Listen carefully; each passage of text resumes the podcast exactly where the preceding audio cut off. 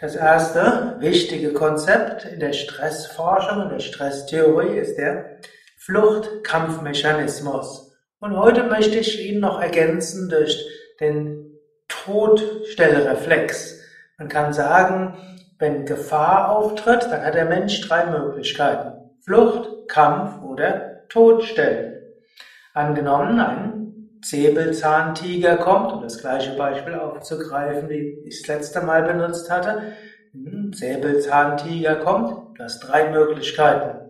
Kämpfen gegen den Tiger mit einer Keule oder vielleicht mit mehreren zusammen.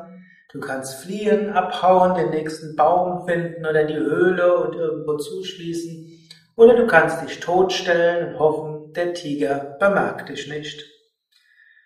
Manche Menschen neigen eher zur Flucht, die haben eine gewisse Neigung zur Angst. Manche Menschen neigen eher zum Kampf, die haben dann auch eine Neigung zu Ärger und Reizbarkeit. Und manche Menschen neigen eher zum Todstellen, die geraten dann in eine Depressivität und Antriebslosigkeit unter Stress. Der Fluchtkampfmechanismus beruht also darauf, wahrgenommene Gefahr der Organismus nimmt etwas als Gefahr wahr und dann wird eine ganze Kaskade von körperlichen und psychischen Dingen in ja, Reaktionen ausgelöst. Zunächst, der Körper schüttet Stresshormone aus, wie zum Beispiel Adrenalin und Cortisol. Dabei wird der Sympathikus aktiviert, also der Teil des Nervensystems, der aktivierend ist. Muskelanspannung entsteht, Herzschlag wird beschleunigt, Atemfrequenz beschleunigt, Blutdruck wird beschleunigt, Schweißabsonderung wird verstärkt. Dann wird der Parasympathikus verlangsamt. Das führt zu einer Reduzierung der Verdauung. Es führt dazu, dass weniger Energie in Verdauung gebracht wird. Die Immunabwehr wird verlangsamt, ebenso Reparaturprozesse werden verlangsamt. Denn jetzt bei Gefahr muss alle Energie ins momentane Überleben des Organismus gesteckt werden. Daher weniger Energie zur Bekämpfung von Viren, Bakterien, Pilzen und so weiter. Des Weiteren Aufbauprozesse, Reparaturprozesse sind jetzt auch nicht so dringend. Der Organismus muss jetzt ge, ja, geschützt werden. Und so kommt allgemein eine Reduzierung der Aufmerksamkeit auf das Nötigste. Auch die Psyche ist jetzt eingeschränkt. Es wird geschaut, was ist die Gefahr. Es entsteht eine Art Tunnelaufmerksamkeit. Es äh, wird die, ja, die Weite ausgeblendet und entweder wird geschaut, wie kann ich fliehen, wie kann ich kämpfen oder wie kann ich mich unsichtbar machen. Das sind also einige Prozesse des Fluchtkampfmechanismus. Jetzt der Fluchtkampfmechanismus war in dem Dschungel und in der Steppe, in der Prärie früher sehr sinnvoll und ist auch noch bei den meisten Tieren sehr sinnvoll. Aber im modernen Großstadtdschungel oder auch im Dorfdschungel wird der Fluchtkampfmechanismus sehr viel häufiger aktiviert und er wird eben auch nicht dazu verwendet, wofür eigentlich gedacht war. Es fängt schon morgens an. Die meisten wachen auf mit einem Wecker. Typischerweise ein schriller Wecker, man will ja aufwachen. Wecker heißt Gefahr. Schriller Klang, Gefahr. Adrenalin wird ausgeschüttet, Cortisol wird ausgeschüttet, Atemfrequenz wird erhöht, Herzschlag wird erhöht. Jetzt gibt es Gefahr genommene Gefahr. Zwei Möglichkeiten. Fliehen also schnell Fenster auf und raus sprengen oder kämpfen, Wecker oder Smartphone nehmen, gegen die Wand werfen. Wird man natürlich nicht machen. Stattdessen, man geht weiter und ja, geht vielleicht dann ins Badezimmer, stellt dann seine, seinen Zahnputzapparat an, der natürlich sofort Krach macht und danach macht man vielleicht die, sein Handy, Smartphone, iPhone an, schaut sich die Nachrichten an, hört, was alles schiefgegangen ist im Bekanntenkreis, was man verpasst hat, was man nicht gesehen hat, wo wieder ein paar Bomben in die Luft gegangen sind. Überall Aktivierung des Fluchtkampfmechanismus. In der Zwischenzeit macht das Kochgerät, der Wasserkocher irgendwo ein bisschen Lärm, wieder aktivieren Fluchtkampfmechanismus. Dann schütten die meisten Menschen sich etwas Kaffee rein. Koffein wirkt so wie Adrenalin, neue Aktivierung des Fluchtkampfmechanismus. Und so, so wie man die Wohnung verlassen hat, hat man schon ein Dutzend Mal Fluchtkampfmechanismus aktiviert. Dann geht man auf die Straße, vielleicht fährt man, fährt man Auto, zwischendurch quietschende Bremsen, rote Ampel, Hupen, jedes Mal Aktivierung des Fluchtkampfmechanismus. Noch dazu ist man gefangen in einem engen Raum, kann also nicht wirklich fliehen oder kämpfen, zwar mit dem Auto mehr Gas geben, aber der Körper selbst ist gefangen und eingepfercht. Angenommen, du fährst mit der U-Bahn, wildfremde Menschen, die du nicht kennst, auf engstem Raum, Fluchtkampfaktivierung. Du kommst zur Arbeit, Chef sagt, ich muss Sie mal dringend sprechen. Auf dem PC leuchtet etwas auf, drei Kunden wollen sofort zurückgerufen werden. Ständige Aktivierung des Fluchtkampfmechanismus. So geht es endlos weiter.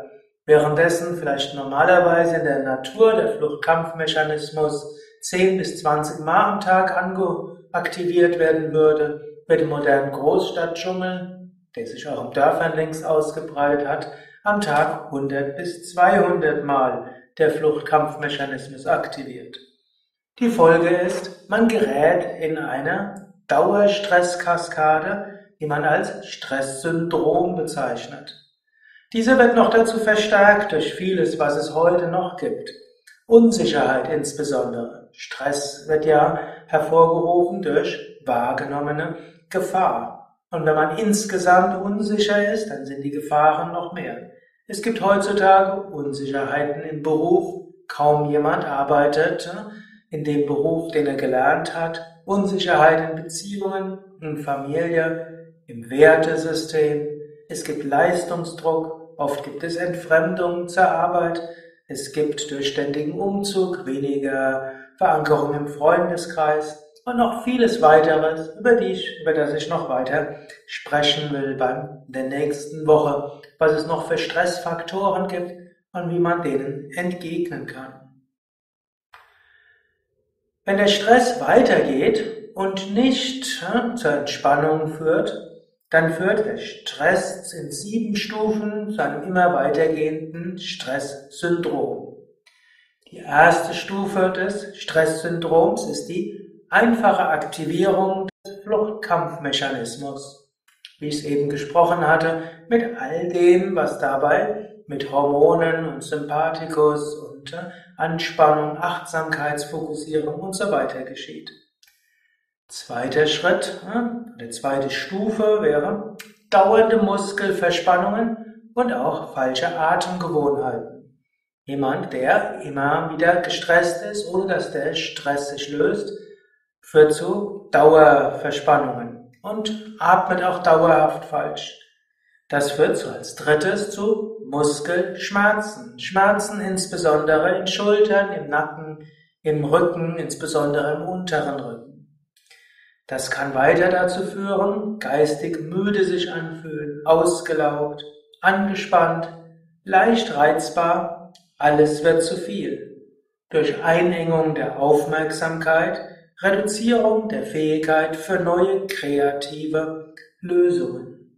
Und je nach sonstiger psychischer Konstitution kann eben der Dauerstress eben in die Müdigkeit führen, in die Reizbarkeit oder in die innere Unruhe, eine Angststörung, die irgendwo immer auf dem Sprung ist. Das kann wiederum führen zu organischen Problemen. Das kann auch vor den geistig-psychischen Problemen kommen, es kann auch danach kommen. Organische Probleme, die klassischen, sind zum Beispiel Magengeschwüre, Verstopfung, hm, auch Reizdarmsyndrom, weil die einen Mangel an Parasympathikusaktivierung zu einer schlechteren Verdauung führt und das kann dann zu Problemen im Magen- und Darmbereich führen. Es kann zu Dauerbluthochdruck führen, ständige Aktivierung des Blutdrucks führt zum Dauerblutdruck. Kopfweh. Aber auch heute weiß man, fast alle Krankheiten werden durch Stress auch mit verursacht, mit begünstigt. Einschließlich aller anderen Verdauungsprobleme, Hauterkrankungen, Autoimmunerkrankungen, Allergien, Immunschwäche, Neigung zu Erkältungskrankheiten, Grippe und so weiter. Man weiß sogar, dass Menschen unter Stress länger brauchen, um Knochenbrüche zu heilen und um Wunden zu heilen. Ständiger Stress führt dazu, dass der Körper seine Reparaturprozesse runterfährt. Ständiger Stress führt dazu, dass der Körper die Immunreaktion nicht mehr richtig modulieren kann. So kann man sagen, Dauerstress macht auf verschiedenste Weise krank. Sechste Stufe des Stresssyndroms kann dann eine, ein Zusammenbruch sein. Nervenzusammenbruch, Burnout-Syndrom, körperlicher Zusammenbruch. Das wäre die sechste Stufe. Siebte Stufe wäre der Tod. Man kann sogar bei zu starkem Stress sterben. Und natürlich auch Herzinfarkt und Schlaganfall können Spätfolgen sein von Stress. Stresssyndrom ist jetzt aber nicht nur ständige Aktivierung des Fluchtkampfmechanismus, sondern dummerweise gibt es dann noch dazu Rückkopplungseffekte, welche das Stresssyndrom noch weiter verstärken. Stresssyndrom kann zu Muskelschmerzen führen und Muskelschmerzen selbst sind auch wieder Stressfaktoren. Stress schafft Schmerzen, Schmerzen sind Stressfaktoren, Stressfaktoren führen zu mehr Schmerzen. Das ist zum Beispiel bei Rückenschmerzen bekannt. Man weiß, dass die meisten Rückenschmerzen mit Stress zu tun haben. Durch Stress tut der Rücken weh, weil der Rücken weh tut, kann man sich nicht entspannen, weil man sich nicht entspannen kann, wird man noch leichter gestresst, weil der Rücken weh tut, macht man vielleicht weniger Sport, spricht weniger mit anderen Menschen, also das, was eigentlich entspannen würde, macht man weniger, führt zu weiterem Stress. Oder Stress führt zu Ängsten, Ängste führen dazu, dass man ständig schaut, was könnte noch schiefgehen, wo ist ein Mensch, der mich nicht richtig behandelt, was ist das, was noch schiefgehen kann. Infolgedessen nimmt man noch sehr viel mehr als Gefahren wahr, als eigentlich da sind. Kann zu einer Angststörung führen. Angststörung führt dazu, dass man weniger entspannende Tätigkeiten macht. Man macht nur noch das, was unbedingt nötig ist man sieht keine anderen Menschen, man macht keine Freizeitvergnügen. Folge ist, man hat noch mehr Stressfaktoren. Ein gestresster Geist fokussiert sich auf das Gefährliche, das Bedrohliche. Man übertreibt die Gefahren und äh, steht wie ständig da, entweder wie gelähmt, das ist irgendwie der Todstellreflex, oder man ist sehr nervös, kann nicht mehr schlafen, oder man explodiert wegen jeder Kleinigkeit, was dazu führt, dass andere Menschen auch nicht mehr freundlich zu einem sind. So gibt es jede Menge Rückkopplungsschleifen. Stresssyndrom, sich selbst überlassen, kann Menschen viel Leid führen.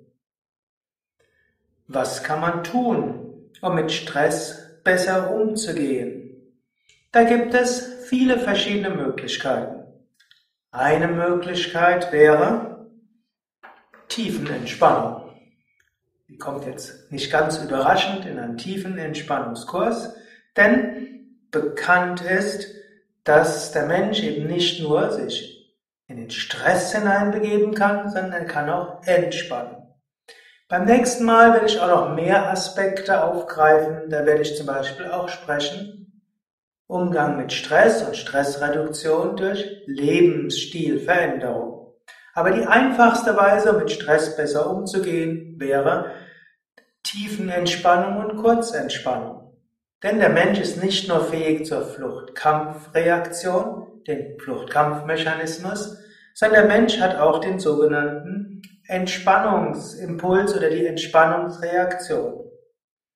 Es gab einen amerikanischen Kardiologen namens Benson und der entdeckte in den 1970er Jahren, dass der Mensch die Fähigkeit hat, sich zu entspannen und zwar recht zügig und recht flott.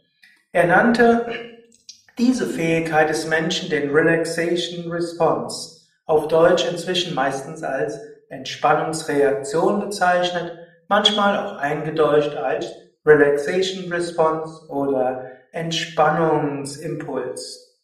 Er hat festgestellt, Tiefenentspannung und Meditation lösen eine Entspannungsreaktion aus, die Körper und Geist aus dem Alarmzustand nach wahrgenommener Bedrohung herausholen.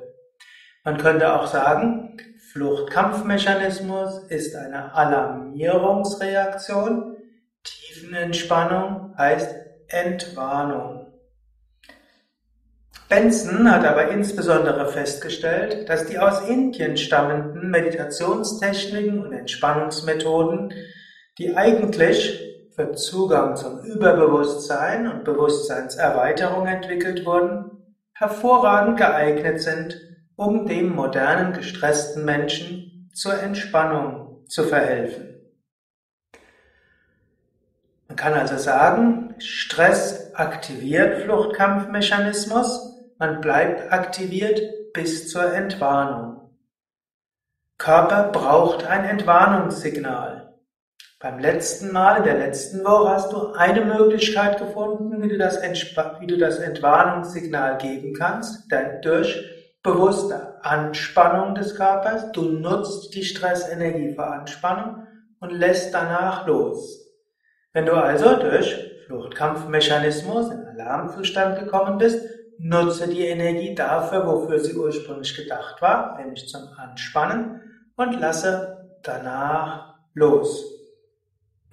Zweite Möglichkeit ist, einfach eine Tiefenentspannungstechnik zu üben über eine Tiefenentspannung. Die Tiefenentspannung führt zu einer Kaskade von Entspannungsreaktionen.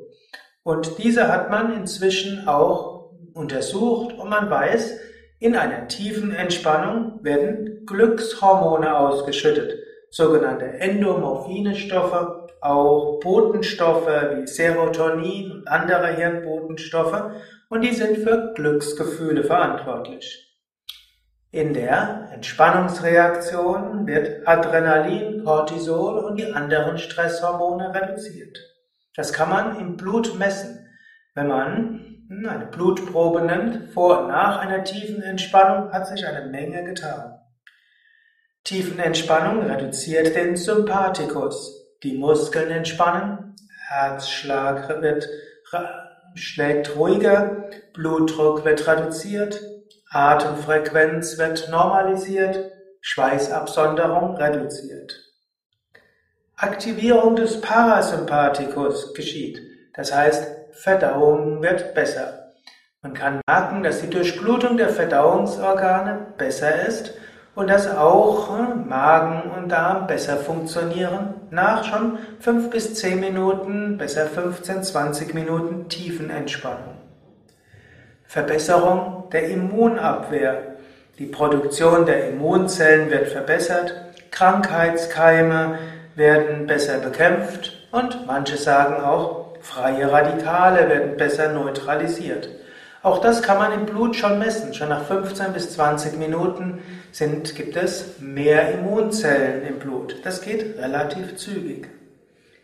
Verbesserung der Reparaturprozesse und der langfristigen Anpassungsleistungen des Organismus. Wer regelmäßig Tiefenentspannung übt, heilt Knochenbrüche sogar besser. Auch Wunden heilen schneller. Ausdehnung der Aufmerksamkeit, Verbesserung der Kreativität. Während oder nach einer tiefen Entspannung kommen dem Übenden oft neue kreative Lösungsmöglichkeiten. Auch in den Hirnwellen tut sich einiges. Im Entspannungskurs, in der tiefen Entspannung werden die Beta-Wellen stärker, Entschuldigung, werden die Alpha-Wellen stärker, Beta-Wellen werden schwächer und die Alpha-Wellen führen dabei zu Glücksgefühlen, Regeneration von Körper und Geist auch für Inspiration, Kreativität, Fantasie, Lebenslust. Man kann also sagen, Tiefenentspannung ist wirklich großartig. Und gerade dann, wenn du viel unter Stress leidest, dann übe besonders viel Entspannung. Du solltest es nie zur Ausrede nehmen, dass du sehr viel zu tun hast, keine Tiefenentspannung zu machen. Im Gegenteil, je mehr du zu tun hast, Je massiver du belastet bist, umso wichtiger ist tägliche Tiefenentspannung. Mehr Informationen zum Yoga findest du auf unseren Internetseiten unter www.yoga-vidya.de